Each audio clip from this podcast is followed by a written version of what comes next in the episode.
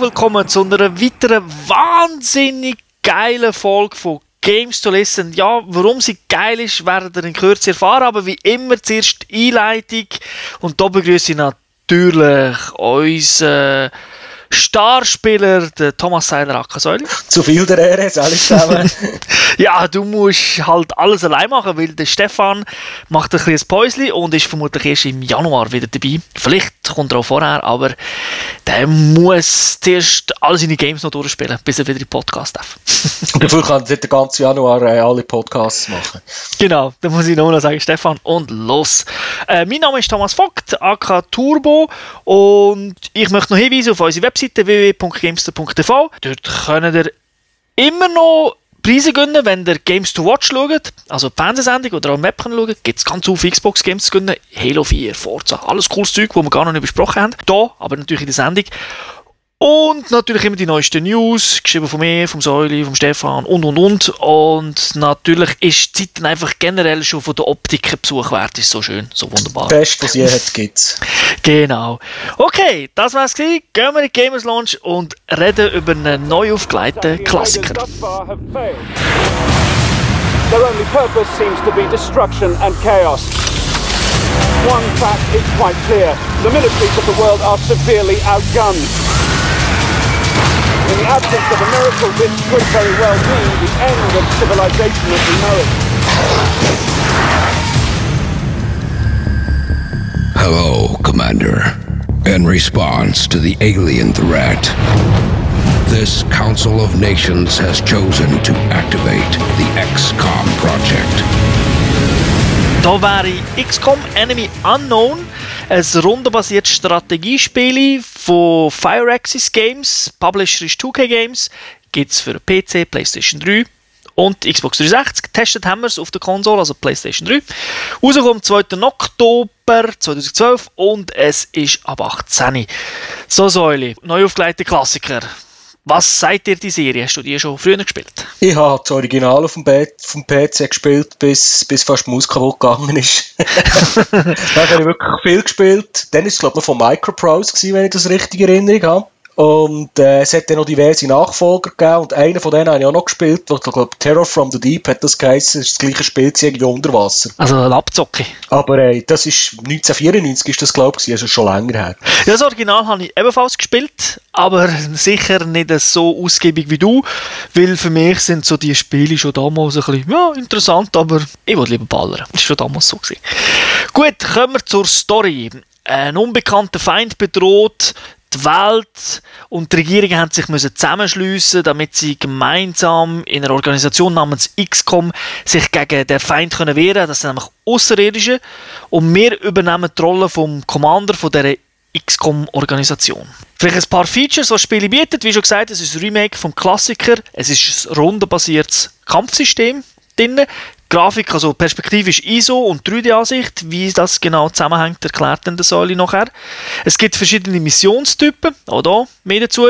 Total sind, es gibt 70 Missionen, aber man muss natürlich nicht alle spielen, um ans Ende zu kommen. Es hängt ein bisschen davon ab, wie man zockt. Dann hat es, wie sich so in Spielen gehört, Fogo vor. Man sieht also nicht immer die ganze Karte. Es gibt einen Aufbaustrategieteil. Dort muss man die Basis aufbauen. Also man kann Rüstungen, Waffen und Gerätschaften erforschen. Dann gibt es ein Rollenspielelement, wo man Charakter kann entwickeln kann. Da gibt es vier Klassen, ein Heavy Weapon, ein Sniper, ein Assault und ein Medic mit jeweils zwei Skillsträngen. Aber auch da wird uns der Säule dann Details geben. Und es gibt einen Multiplayer-Teil, wobei der nur 1 gegen 1 ist. Hat ein Punktesystem. Beide Spieler haben am Anfang x Punkte. Und daraus tut man dann ein Team zusammenstellen. Man kann auch Aliens dann wählen, nicht nur Soldaten, aber man kann die Aliens nicht anpassen wie die Soldaten. Okay, das wären die Features. Jetzt wollen wir wissen, wie gut ist der Klassiker im neuen Gewand. Ja, fangen wir mal an. Für die, die die Serie oder das Spiel noch überhaupt nicht kennen, es ist im Prinzip in zwei Teile aufgebaut. Das ist eben der Management-Modus, das, das, ist so ein bisschen der strategische Level, das läuft eigentlich in Echtzeit ab. Das ist so dort, wo man eben die eigene Basis tut, managen, Gebäude bauen, Waffen erforschen, ähm, Flugzeuge verschieben, Satelliten in den Himmel aufschießen und so weiter. Das sieht auch noch geil aus, oder? Da sieht man doch so die ganze Basis so von vorne, so wie so ein Querschnitt durchs Gebäude. Ja, auf Englisch sagen sie dem äh, Ameisenfarm, also Antfarm. Und da kann man auch reinzoomen, da sieht man so wie die Soldaten irgendwie im, im Übungsraum, also im, im Kraftraum irgendwie auf irgendwelchen Gerätschaften am Trainieren sind oder am Billard spielen sind. Da gibt es so eine Memorial Wall von allen Leuten, die einem schon abkratzen sind. So. Das sieht wirklich noch cool aus. Also, da haben sie sich echt Mühe gegeben. Die meiste Zeit verbringt man wahrscheinlich eher im, im Kampfmodus. Das ist der, wenn man mal äh, das UFO abgeschossen hat oder irgendwelche Aliens eine Stadt am Terrorisieren sind. Der schaltet das, dann kommt der Kampfmodus, das ist dann auch alles rundenbasiert. Die Darstellung davon ist eigentlich 3D, aber man hat halt nur vier Kameraperspektiven. Also man kann die Kamera immer nur um 90 Grad drehen. Darum ist es äh, eigentlich isometrisch 3D, nennen sie das. Dann. Ist manchmal nicht ganz so hilfreich für die Übersicht, weil man dann irgendwie nicht so richtig um die Ecken umsieht. Und ich habe manchmal ein bisschen Mühe gehabt, uh, sieht jetzt der Soldat dorthin oder nicht? Das ist, ist ein bisschen gewöhnungsbedürftig. Frei wählbar wäre wohl cooler gewesen. Ja, wenn man frei könnte umschwenken, wäre es äh, einfacher gewesen, ja. Was aber cool ist, ist, äh, die Maps, die man da drauf spielt, ist eigentlich alles ist zerstörbar. Also man muss jetzt nicht meinen, weil man irgendwo einen Soldat in ein Gebäude einsetzt, kann dann auch nicht beschossen werden, weil dann kommt, dann kommt Alien mit dem Plasmablaster und schießt einfach mal die Wand fort. Und dann stehst du mit, mit deinem Sturmgewehr am Anfang, stehst du einfach mit der Hose unten da und äh, hoffst, dass die Typs überlebt. Zum Schwierigkeitsgrad kann ich dann später noch etwas sagen. Dafür KI vom Computer ist nicht gerade so die hellste. Also man kann sie, wenn man es mal draussen hat, kann man sie relativ gut in, in Fallen reinlocken.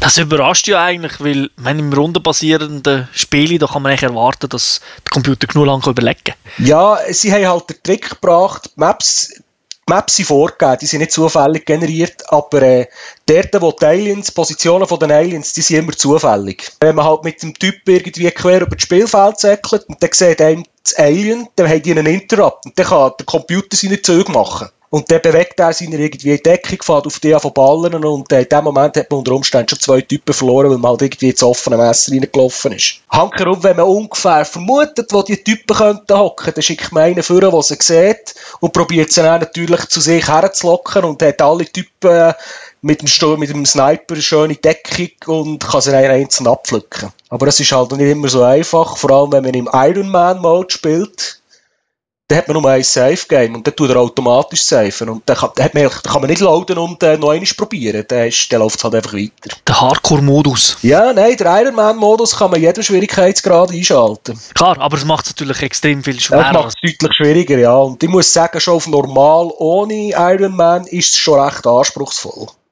Also, äh, es hat mir am Anfang recht häufig gestorben und irgendwann sagen, ich fange noch eins von vorne an, mache es diesmal besser.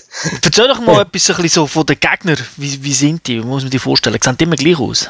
Ja, die Aliens sind natürlich technologisch viel weiterentwickelt als wir. Die haben halt auch verschiedenste Gegnertypen. Da gibt es äh, die, die irgendwelche psionische Fähigkeiten haben. Die kommen, das sind meistens so ein bisschen Boss, Bossgegner oder Commanders von der Raumschiffe, die man abschießt. Die kommen einfach her, machen es ab, übernehmen einen Typ von dir und der schießt dann auf die eigenen. Das ist recht unangenehm.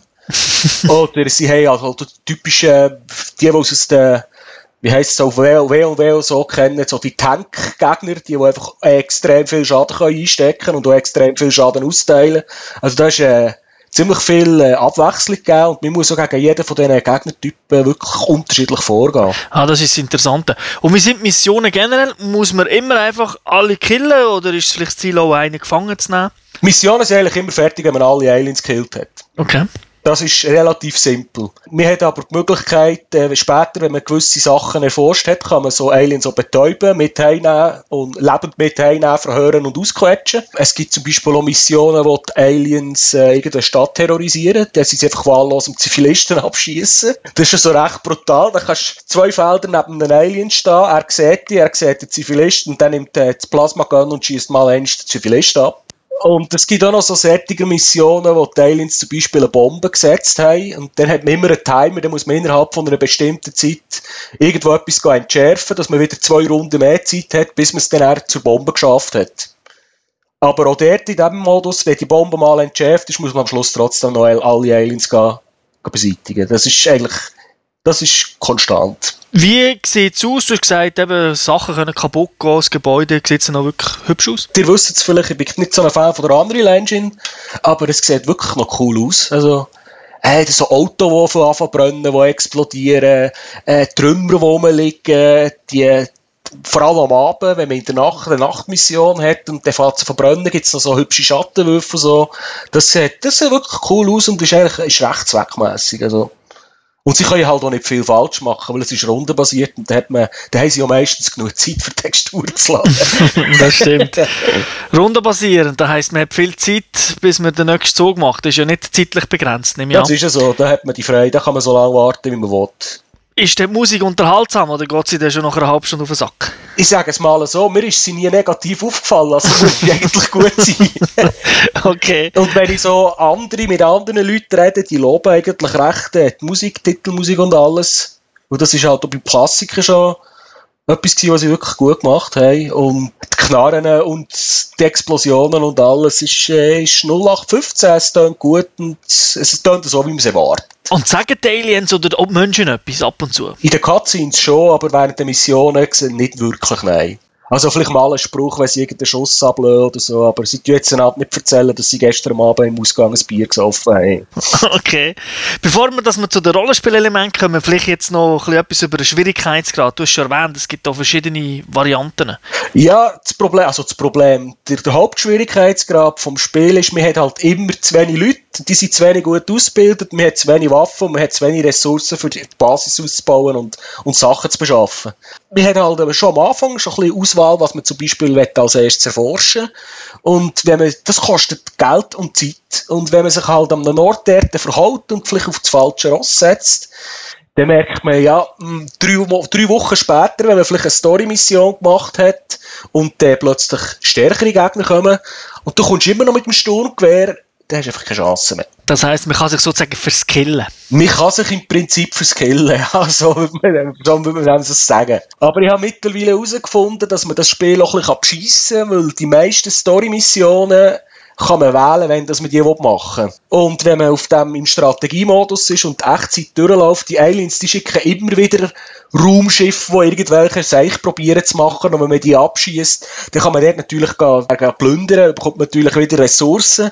Und dann kann man natürlich so das rauszögern und sich probieren, ein bisschen gewisse Ressourcen, Waffen anzusammeln die Soldaten zu trainieren, dass sie anständige Skills haben, dass sie vielleicht auch etwas brechen mit ihrem Gewehr anstatt dass sie nur mit dem Kolben auf den Kopf hauen Also, dann kann man es, dann kann man es ein bisschen rauszögern. Aber am Anfang weiss man das halt, habe ich das noch nicht gewusst und äh, ich halt müssen lernen. Wenn man den Iron Mode nicht einschaltet, dann nehme ich an, dann kann man jederzeit saven, auch auf der Konsole. Dann kann man auf, auf der Konsole jederzeit saven, also in, in beiden Modi. Also da kann man auch bevor dass man jetzt mit dem Soldaten in ein Haus hineingeht, du kannst seifen und wenn dort drinnen fünf Aliens stehen, dann tust du halt neu laden und nimmst das Rackrohr vor und schießt mal ein Loch ins Haus rein, dann siehst du und dann weisst du, jetzt, dann geht es dann auch besser. Kommen wir zu, zu den Rollenspielelementen. Du, wir haben ja gesagt, es gibt verschiedene Klassen. Du kannst ja diesen Figuren auch Namen geben. Ich nehme mal an, du hast die so getauft wie das ganze Gamester-Team. Und das ist dann immer in Krieg gezogen für dich. Ist mir ein bisschen zu mühsam das wäre doch cool gewesen, wenn immer an der Front gewesen wäre. Nein, ich habe meinen Typen eher so Namen, Namen gegeben, dass ich gewusst habe, zu welcher Klasse sie gehören oder welche Skills das sie haben. okay, sehr pragmatisch. ja, ja, weil ich habe nicht immer nachschauen, oh, ist, jetzt, ist jetzt das der Sniper, der zweimal kann schiessen oder ist das der, der weiter kann schiessen und so. Da habe ich einfach so Nicknames vergeben. Wie läuft das generell? Wie, wie wählst du die aus? Hast du endlos zur Verfügung? Kannst du immer sagen, ich nehme jetzt den und den? Wie funktioniert das genau? Man kann nicht auswählen eigentlich. Also, man kann einfach am Anfang sagen, ich brauche jetzt wir haben eine Baracke und dann hat man Platz für 50 Soldaten. Und dann kannst du sagen, ich will jetzt 10 rekrutieren, dann kommen 10 Greenhorns. Und die haben noch keine Klasse. Und dann muss man mit denen auf eine Mission gehen. Und äh, wenn sie genug Kills gemacht haben oder lang genug überlebt haben, es geht relativ schnell, dann steigen sie auf und erst dann bekommen sie eine Klasse. Und das kann man aber nicht auswählen, das ist zufällig. Und äh, das kann natürlich recht beschissen sein, auf Berndeutsch gesagt, wenn man am Anfang, ich habe die Sniper-Klasse geliebt, weil die haben wirklich äh, starke Knarren. Und da hatte ich aber nur einen Sniper am Anfang. Und dann habe ich nicht aufgepasst, ich habe Iron Man gespielt, da habe ich nicht aufgepasst und genau da ist mir gekillt worden. und äh, dann habe ich keinen Sniper mehr gehabt. Und dann habe ich einfach immer wieder müssen Leute rekrutieren und halt Greenhorns mitnehmen auf Missionen. und schauen, dass sie überleben und hoffen, dass die dann zu Sniper werden. Die andere Klasse, die man noch hat, ist äh, der Medic, der kann Leute heilen kann. Ein normaler Assault-Sturmgewehrsoldat und äh, ein Heavy, das ist der mit dem Maschinengewehr und dem Rackrohr. Und ich nehme an, man kann jede Klasse einzeln leveln. Ja, so leveln die bekommen halt Erfahrungspunkte, ja. Und mit jedem Level, das sie gewinnen, hat man meistens einfach zwei Skills zu der Auswahl, die sie können nehmen aber man kann nur einen nehmen von denen. Auf dem Level 3 kann man nicht die zwei Skills nehmen, die man jetzt angeboten bekommt. Man muss man halt entscheiden, nehme jetzt beim Medic, dass er, äh, dass er drei Flashbangs dabei hat oder dass er dreimal kann heilen kann. Zum Beispiel. Und wenn du Sachen erforschst, ist das also nicht mehr gerade für alle Klassen oder kannst du auch spezifisch für Klassen forschen? Ähm, für Klassen selber tut man nicht forschen, man tut eigentlich Ausrüstung erforschen. Das ist natürlich vorgegeben, der Sniper kann nur ein Snipergewehr mitnehmen, dem kann man kein, kein schweres Maschinengewehr in die Finger drücken. Also da kann man nicht mischen. Also die Waffenklassen, Gattungen sind vorgegeben, aber die kann man, wenn man es mal erforscht hat, ist es natürlich für jeden Soldat frei erhältlich.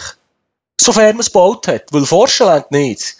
Die Waffe muss man auch bauen. Aber bevor wir dorthin kommen, nimmt es mich noch Wunder, du hast gesagt, die skillen auf. Die, das heißt, die kommen also von Runde zu Runde weiter. Skillen sie dann automatisch oder wenn einer stirbt und der neue kommt, hat der den gleichen Skill-Level? Wie ist das? Nein, nein, alle Rekruten, die kommen, sie rekruten, dann fast bei Null an. Also wenn du jetzt äh, die Major hast, wo, wo der höchste Skill-Level ist und der kratzt dir ab, der wird nicht ersetzt. Also da hast du verloren. Ja, umso mehr wäre es doch cooler gewesen, wenn du die nach Gamester TV benannt hast. Nee, ja, ich weiss nicht, ob es so cool wäre, wenn wir alle abgekratzt wären. ja, ich gehe natürlich davon aus, dass das dann deine Lieblingsfighter sind und du auf die speziell aufpasst. Ja, das macht man schon, aber manchmal muss man halt, du hast jetzt drei Gegner vor dir und du weißt jetzt, einen von denen verwünsche ich. Und dafür musst du halt vielleicht einen von deinen Typen opfern, weil sonst, sonst gehen die anderen von deinem Team auch drauf.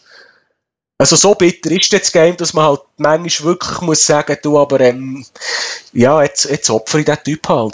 Die Ausrüstung hast du eben gesagt, die muss man erforschen, da muss man machen. Wie genau funktioniert das? Wir haben ein Forschungslabor und wir haben Ingenieure. Und für diese Typen muss man halt auch Labor bauen. Je mehr das man hat von denen, desto schneller kann man forschen, desto schneller kann man bauen. Und äh, zuerst sagt man halt, ähm, am, äh, am Scientist, also am, am, wie sagt man, Wissenschaftler, du, schau jetzt mal, schau jetzt mal an, was wir mit diesen Plasmaknarren machen können. Und irgendwann sagt er, ja, du kannst es jetzt bauen. Und dann gehst du zum Ingenieur und sagst, ich möchte jetzt gerne fünf von denen bauen. Du musst aber das Material dazu haben. Das bekommst, das findest du meistens in dem, dass du gehst Aliens killen und, äh, UFOs abschießt von denen. Und das eben, das ist eh, eigentlich eh immer knapp. Und am Schluss muss man dann, bevor dass man mit dem Team in die Schlacht geht, man kann vier bis sechs Leute kann man noch mit, kann man mitnehmen, muss man halt das Zeug so noch equippen. Also kannst du sagen, du, mein Lieblingssoldat, der bekommt jetzt ein super Plasma-Sniper-Rifle mit der guten Rüstung und das Greenhorn, du kommst jetzt vielleicht mit dem Sturmgewehr und der Pistole mit. Ich gerade zwei Fragen. Erstens, woher bekommst du sozusagen die Informationen, dass du jetzt kannst Plasma Gun bauen, musst du da, musst du das von den Aliens klauen, oder wie ist das? Ja, also wenn, eigentlich schon, ja. Beziehungsweise äh, deine Forscher sagen dir dann im, im Management-Modus, ja, du könntest jetzt das und das und das ist jetzt freigeschaltet zum Forschen, weil du das und das gefunden hast. Und die zweite Frage, Forschen kostet Geld, woher hast du das? Äh, Forschen kostet kein Geld, das kostet nur Zeit. Klar, aber du brauchst ja generell ein bisschen, ein bisschen Kohle, ein bisschen Ressourcen. Ja, das kommt vom, vom strategischen Teil, weil wir sind ja Teil von dieser XCOM-Organisation, also der Chef davon, und da hat es halt verschiedene Länder, Kontinente, und die geben einem monatlich Kohle. Und, je besser dass man zu denen schaut, desto mehr Kohle bekommt man von denen. Und wenn jetzt halt mal sagen, hm, da, zu Paris, Alien-Angriff, ist mir egal, sollen die den Eiffelturm kaputt machen, dann sind halt die Franzosen nicht so zufrieden. Du bekommst weniger Kohle. Und am Schluss, wenn sie wirklich, wenn es so vernachlässigt ist, dass sie sagen, wir steigen aus, dann hast du sie komplett verloren. Dann sagen die Franzosen, XCOM schießt mich an, mache ich nie mehr mit, dann bekommst du auch nie mehr einen Rotrappen von denen. okay, also das heisst, man muss also dort manchmal auch ja, Entscheidungen treffen, wem hilft jetzt, wem nicht, wer muss warten. Ja, weil man kann nicht allen helfen, einmal am Anfang nicht und man hat halt auch so Boni, wenn man zum Beispiel, es, es sind ja nicht alle Länder vertreten von, dem, von, von dieser Welt, aber so pro sagen wir jetzt mal Nordamerika hast, glaube USA und Kanada und ich weiß nicht, was noch dabei ist und man hat halt den Vorteil, wenn man zum Beispiel einen ganzen Kontinent hat, wo einem freundlich sind, ist, dann gibt es irgendwie extra Bonus. Dann kostet der Flüger weniger, den man kauft, den man braucht, für UFOs abzuschießen. Dafür sagst dafür lässt du halt die Inderlackeien, weil dort habe ich eh niemand. Also da muss man sich halt wirklich manchmal entscheiden, was will ich, was bringt mir mehr und es ist, mir, mir entscheidet wirklich häufig, recht häufig, muss man halt einfach sagen, du, aber die sind mir jetzt gleich da, tun jetzt kein Geld und keine Energie mehr investieren. ist ja so recht brutal eigentlich, darum ist es wahrscheinlich PG 18. ja, genau. Missionen hast du schon ein bisschen angedeutet, was es dort für Sachen gibt, aber vielleicht jetzt noch ein bisschen im Detail. Ja, wir unterscheiden im Prinzip zwischen den Story-Missionen, wo, wo weitergehen, dann kommen auch Cutscenes, werden neue Sachen freigeschaltet und Zufallsmissionen. Bei den Zufallsmissionen ist es meistens so, es kommt irgendwo ein UFO, das entdeckt man, weil man sagen wir jetzt mal, über den USA einen Satellit hat und hoffentlich hat man dort noch einen wo man es damit abschießen kann. Und dann geht man halt der die Absturzstelle aufräumen. Manchmal kommt auch von der XCOM-Organisation, heisst ja, unser Superdiplomat, der ist jetzt von Aliens überfallen worden, gang den retten. Dann muss man irgendwie zurück in die Homebasis bringen. Und das, das, die kommen auch wirklich alle zufällig und solange dass man mit den Story-Missionen nicht weitermacht, kommen die eigentlich immer wieder. Also da kann man, da kann man ein bisschen, wie sagt man, farmen. Rundenbasierend, das heisst doch, es ist eine Taktik drin. Wie wird das gehandelt mit den Trefferquoten zum Beispiel? Ist manchmal ein bisschen fragwürdig, habe ich das Gefühl, weil der sagt man, der wählt man den Typ aus, sagt, du nimmst jetzt die Pistole oder die HG und schießt auf das Alien und dann wird unten in Prozent angezeigt, was die Wahrscheinlichkeit ist, dass man nicht bereicht. Und dann gibt es noch eine kleine Wahrscheinlichkeit für einen Critical-Treffer, der deutlich mehr Schaden macht. Und äh, ich habe das Gefühl, das wird manchmal einfach ein bisschen gewürfelt. ah, okay. Also halt Rollenspielmäßig? Ja, wahrscheinlich schon, weil ich, mir ist es vorgekommen, dass mir 80% oder 85% angezeigt wird mit drei Typen und alle schießen daneben. Dann bin ich der vierte, bei dem wird 35% angezeigt, schießen Critical. Also ist manchmal nicht ganz so klar. Und es sieht grafisch mit dem Line of Sight sieht es manchmal ein bisschen peinlich aus, weil sie schießen durch Bäume oder durch Steine durch. ah, okay. Es ist also wirklich die Line of Sight, also mit Luftlinie. Ja, also wenn ihr, wenn ihr ihn seht und du kannst ihn anvisieren, dann kannst du ihn noch bereichen. Also, auch wenn du das Gefühl hast, jetzt in der Grafik, in ihrer Perspektive, da ist ein Hindernis dazwischen, spielt keine Rolle, das kann man ignorieren. Das ist einfach, das ist ein grafischer Bug. Okay, und gibt es eigentlich auch so ein Schere, Stein, Papier-Prinzip? Das heisst, ja, der Heavy ist sehr gut gegen die Aliens oder gegen die Rassen und der Sniper gegen die Rassen, oder das hat man, das hat man nicht drin? E eher weniger, nein, weil es hängt mehr davon ab, wo das deine Typen stehen und was sie für Waffen haben. Wir haben natürlich auch ein Deckungssystem, zum Beispiel liegt der Steinmauer, wenn man dort hinten dran abknäult hat, bei voller Deckung. Bei anderen Sachen hat man nur eine halbe Deckung. Das be beeinflusst halt schon stark, wie viel Schaden das man nimmt. Aber so Schere, Stein, Papier, so wie man es aus anderen so kennt, gibt es eigentlich nicht in dem Sinn. Also du kannst, du kannst mit dem Sniper alle killen und du kannst auch mit dem Heavy alle killen, so ist es nicht. Kannst du eigentlich immer nur einen Zug machen oder wie in einer Runde wie viele Züge kannst du machen? Du hast meistens pro Soldat kannst bewegen und schießen. Und jetzt zum Beispiel der Sniper ist so eine Klasse, der kann der kann nur schießen oder nur bewegen. Aber äh, wenn man den weit genug aufgelevelt hat, kann er dann plötzlich, kann man die Fähigkeit freischalten, dass er beides kann in einem Zug. Und muss man sich vorstellen mit dem, mit zum Beispiel Bewegen? Hat er einen gewissen Radius, wo er kann hinlaufen oder kannst du sagen, nein, du kannst durch die ganze Map Nein, nein, das ist im Prinzip mit Bewegungspunkt gelöst. Also eben, wenn man den irgendwie durch eine Tür muss auftun, dann braucht es vielleicht ein bisschen mehr Zeit oder es, es ist auch ein bisschen vom Terrain abhängig. Man hat einfach einen Radius, wo man sieht, wie weit er laufen kann. Oder sie. Also wir haben ja Frauen und Männer in unserem Team. Und äh, dann kann man halt einfach so weit laufen und dann kann man dann mit dem Soldat zum Beispiel kann man anschliessend noch schießen. Also richtig oldschoolig. Richtig oldschool, rundenbasiert äh, mit, mit Skill, also wie sagt man das? Nicht, nicht Skill Points. Äh, Bewegungspunkte, ja. Was sicher jeden Konsolenspieler interessiert, Steuerung, weil so Spiel gibt es ja eher selten auf der Konsole. Wie funktioniert sie? Tipptopp. Äh, da haben sie sich wirklich Mühe gegeben. Und ich habe es mal nachgelesen. Sie haben, das muss ich jetzt auch noch ganz vorausschicken, vom Spielprinzip, vom Schwierigkeitsgrad, von den Möglichkeiten sind alle Versionen identisch. Also da ist, äh, das ist nicht wie bei einem Civilization, was sie mal gemacht haben oder so, auf den Konsolen abgespeckt. Das ist wirklich genau gleich. Aber sie sind schlau genug gewesen, dass sie für äh, das User Interface Design haben sie eine PC-Abteilung und eine Konsolenabteilung haben. Ah, clever, clever. Und ich muss sagen, das haben sie wirklich gut gemacht und das funktioniert auch tiptop. Da hat man einfach mit der Schultertaste tut man die Aktionen auswählen. Mit dem Stick tut man herzeigen, wo das soll schießen oder wo das soll herlaufen. Das funktioniert wirklich problemlos. Ist aber für Buttonmasher sicher nicht geeignet, weil du hast nicht irgendwie einen Knopf, um eine Aktion zu bestätigen. Also wenn du dem Typ sagst, lauf jetzt dorthin, dann läuft er dorthin. Und er fragt nicht, bist du sicher, willst du dorthin laufen? Mir ist es zwei, drei Mal passiert, dass ich ein bisschen zu hastig gedrückt habe, weil mir zum Beispiel auch einen Knopf, wo man die, die Soldaten so in einen, in einen Wachmodus kann setzen kann. Dann bleiben sie einfach im einem Ort hocken und wenn ein Gegner, wenn der Computer sich aufmacht und durch dein Sichtfeld durchläuft, dann schießt er automatisch raus. Oder du hast auch einen Knopf, wo du kannst sagen, der Soldat macht jetzt nichts, ich skippe den Turn. Und eben, der fragt dich nicht. Und wenn du halt schnell drückst, hast halt äh, unter Umständen den Soldat verloren, weil du das Falsche gemacht hast. das ist ja, das ist dann natürlich eher Pech. Multiplayer haben wir auch noch erwähnt am Anfang als Feature. Du hast sicher auch ein bisschen gespielt. Äh, genau, einisch. Einisch, okay.